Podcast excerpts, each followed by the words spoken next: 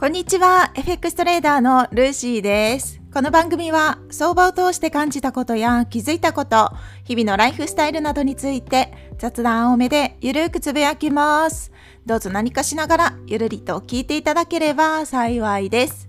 今回はお金の器は心の器のサイズに比例する。このトピックでお話をしてみたいと思います。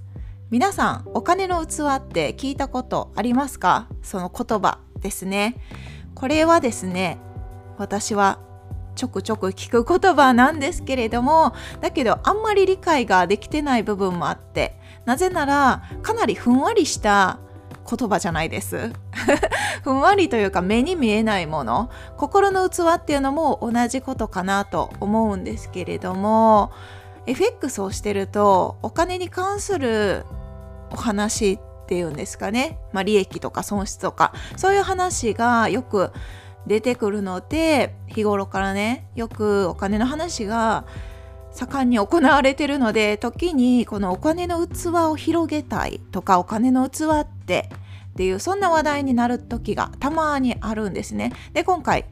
あのちょっと考えてみようかなと思ってます。皆さんどう思いますか？お金の器っていうのはうーんと何だと 何だと思いますかってすごい質問ですよね。私が考える答えは心の器にサイズが比例すると考えてます。どうですか？この意見。まあ、これに対してあの正解とか不正解ってことはないかと思うんですね。それぞれに意見があってそのそれぞれの意見を選択したらいいっていう話にはなってくるんですが何回考えてもですねどうしても私はお金の器っていうのはイコール心の器。だからうんと受け入れられる容量が大きい。そんなイメージなんですね。なんかそうとしか思えなくって。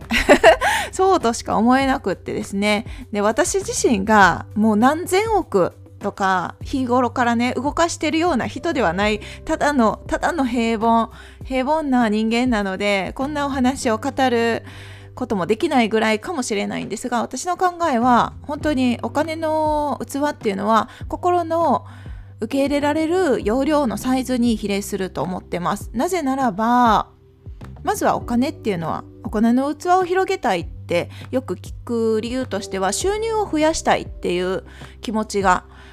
あのその言葉のね裏には隠れてるのかなと思うんです。例えば FX だったらロットのサイズを上げたいとかあとは利益を伸ばしたいとかそういうのがお金の器にうんと比例するお金の器が大きいとそういうことができるって思う場合もあるのかなって思ったりするんですがあんまりねお金の器っていう言葉を私自身はあんまあんまり考えたこともなくって気にせず生きてきた人間のタイプなんですけど改めてここで考えてみると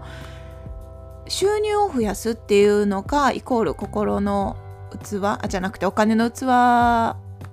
っていう意味だったらそれを広げたいっていう意味だと仮定してお話をすると、はい、言葉の定義だけ整理をしておくとそうなのだとすると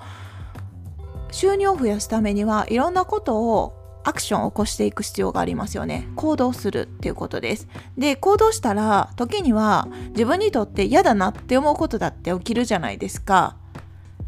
ね 全部いいことで全部自分のこと楽しいこと好きなことだけやってお金が増えるっていう人ももしかしたらいるかもしれないけど表向きにはそう見えても実はその本人にとってはかなり地道な努力をしてたりとか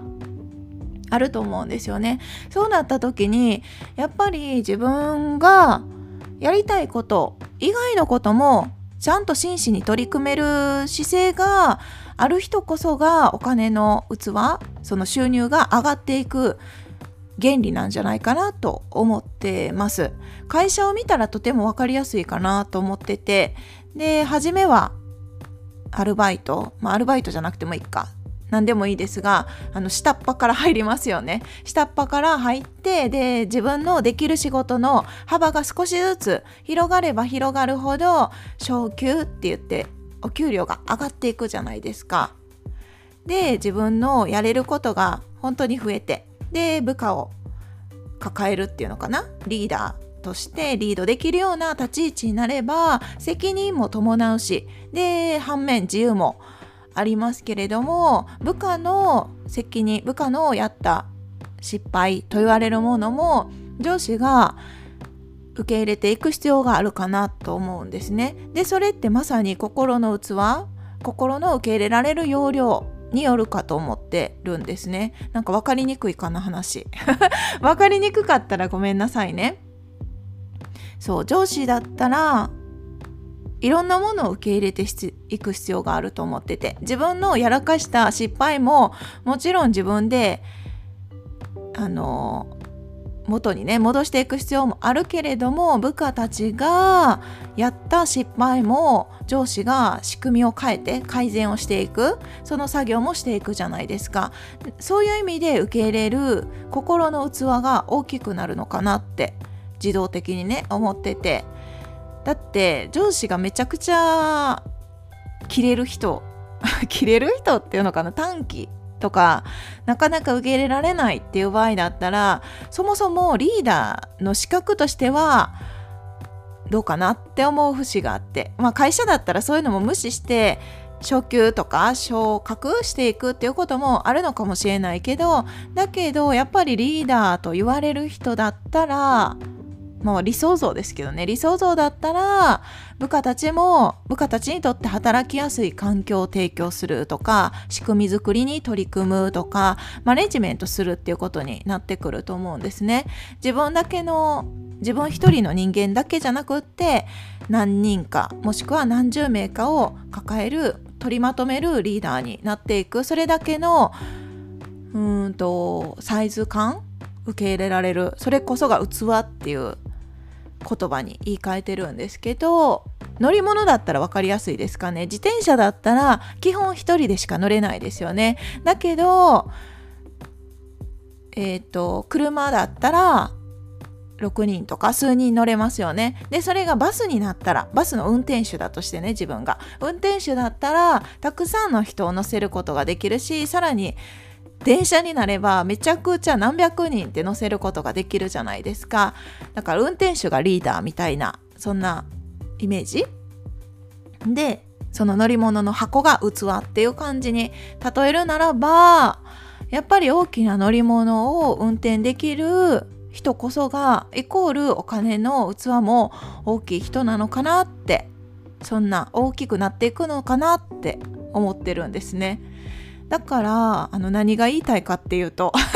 何が言いたいかっていうと長々と話をしましたけどお金の器を広げたいっていう思いがもしあるならば先に心先というか心の器のサイズを受け入れる受け入れるじゃないサイズを大きくする努力をするのがいいんじゃないかって私の中では思ってます。じゃあ何をしたらいいのかって具体的に言えばですねうーんと相手は鏡っていう言葉よく言われると思うんですけど物事自分が優しい言葉をかけたら相手も優しい言葉をかけてくれるように。で自分が怒ってたら相手も怒ってくる。自分が嫌いな人って大体自分のことも嫌いじゃないですか。そんな感じで基本的に映す鏡になってくる。自分以外は自分を育ててくれる先生みたいなそんな捉え方ですね。だから目の前にもし苦手な人嫌な人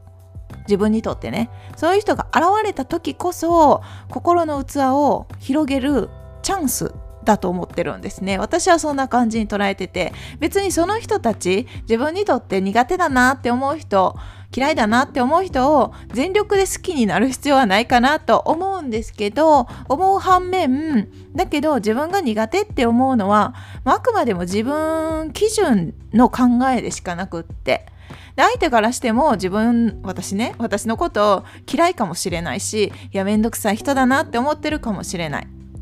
お互い様なのでせっかくそういう人を目の前に置いてくれたのであれば、まあ、その人に少し興味を持ってみるいいところを見つけてみるっていう努力をするっていうことで心の器っていうのは少しずつ少しずつ広がっていくのかなって。だって受け入れられる容量が広がるじゃないですか。当たり前ですけど自分にとって心地いいって思う人好きだなって思う人は何もしなくても受け入れられると思うんです。だけど自分にとって逆が来ると人って拒絶反応が起きて受け入れられなくなっちゃう。まあ、損切りができないっていうのも一緒のことだと思うんですけどね。利益だったらルンルンっていう気分で受け入れられるけど損失だったらあーみたいな。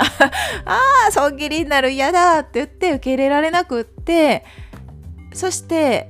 あの難品とか損切りをしなくって最終的に大きなドカンってなる、まあ、それも心の器に比例してるのかなって思ったりもするんですね。まあ、この話